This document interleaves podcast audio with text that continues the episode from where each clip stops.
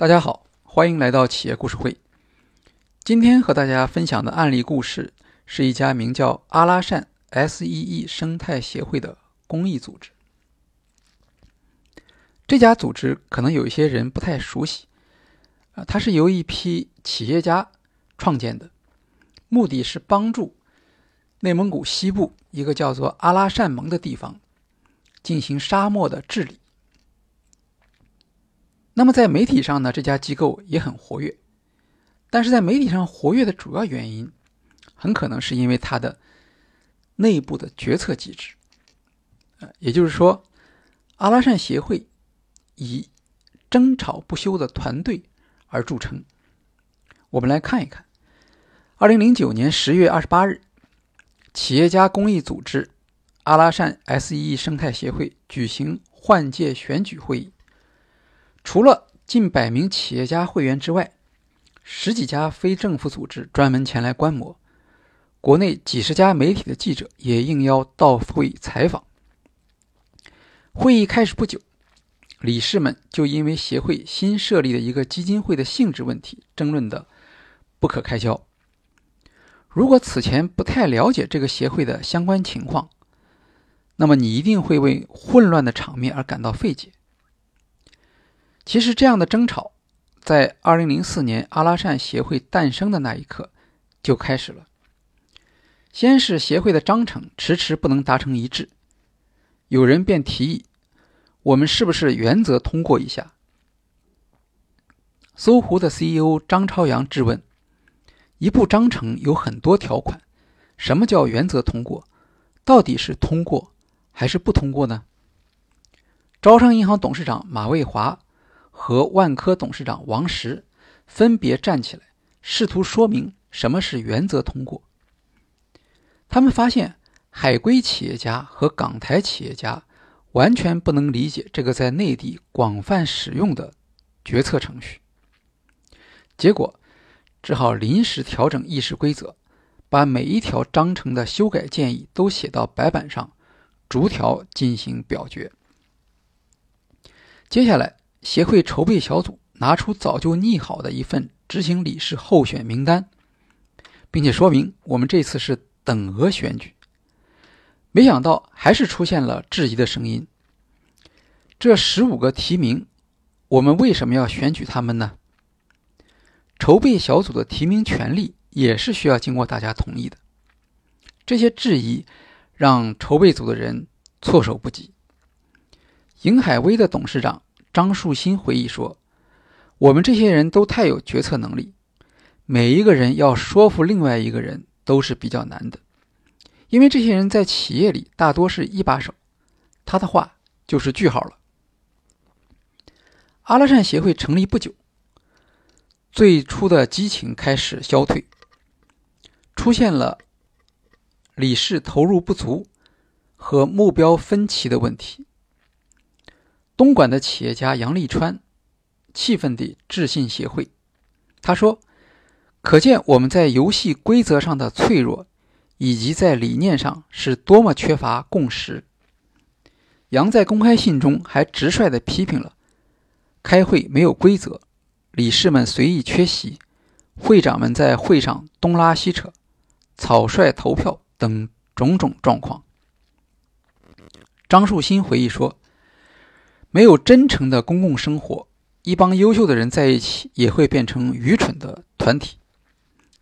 这封来信成为组织变革的一个重要环节。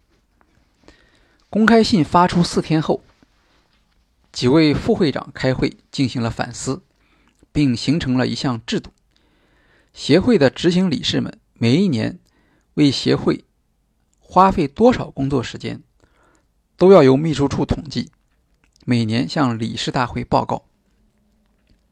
会议秩序曾经是阿拉善协会的一个头疼问题。为了体现民主，任何人都可以随意打断别人发言和跑题。一位来自香港的企业家忍不住抗议：“哪有这样开会的？应该先要有动议，再有人辅议，然后表决。”二零零八年，协会秘书长杨鹏。与罗伯特议事规则的译者袁天鹏签订合同，请他为协会专门制定一套 S.E.E 议事规则。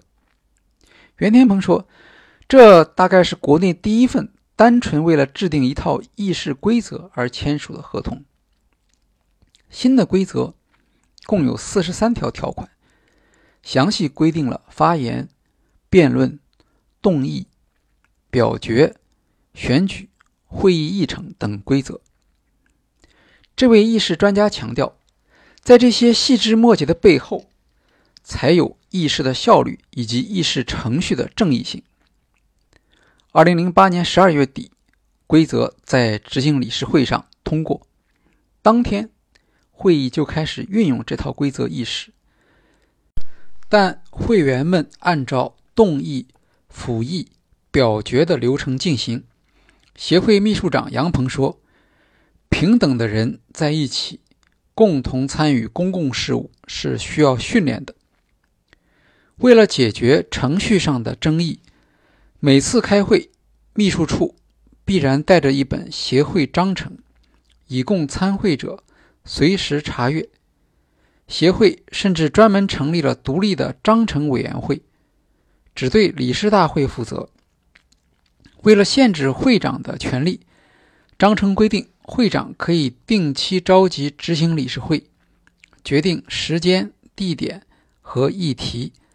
但没有任何超出的决策权，也就是说，会长也只有一票。会长可以提名秘书长名单，但必须经执行理事会表决。协会财务总监人选的决定总共有三个环节，会长只是其中一环，而且会长如果违反协会章程，还可能受到监事会的弹劾。预算编制和审批由项目委员会预审，经全体理事咨询后，由执行理事会表决。一经通过，即使是拥有决策权的执行理事会，也只有百分之二十的调整余地。所有的会议记录、资料、审计报告以及财务报告都要公布在网上，供会员和公众监督。这样的制度建设被王石称为“组织的 DNA 遗传基因”。尽管发起人刘晓光抱怨民主效率低下，但也承认民主本身有很大的力量，是能够把大家积聚起来的东西。五年之后，当他回顾协会的发展历程时，感叹：“如果没有这东西，这些人坚持不下来，可能。”早就散了。王石则认为，在混乱之后，最终达成共识，一下子就把协会的文化基因形成了。突然发现，大家在找一种共同语言，这种共同语言就是最基本的民主程序。不过，协会的前任秘书长杨鹏也感叹说：“阿拉善 S.E.E 的秘书长容易被斗得遍体鳞伤，把我一个学者。”也斗成了很粗鲁的人。看似繁琐的规则和争吵，似乎并没有损害阿拉善 S.E.E 生态协会的决策效率。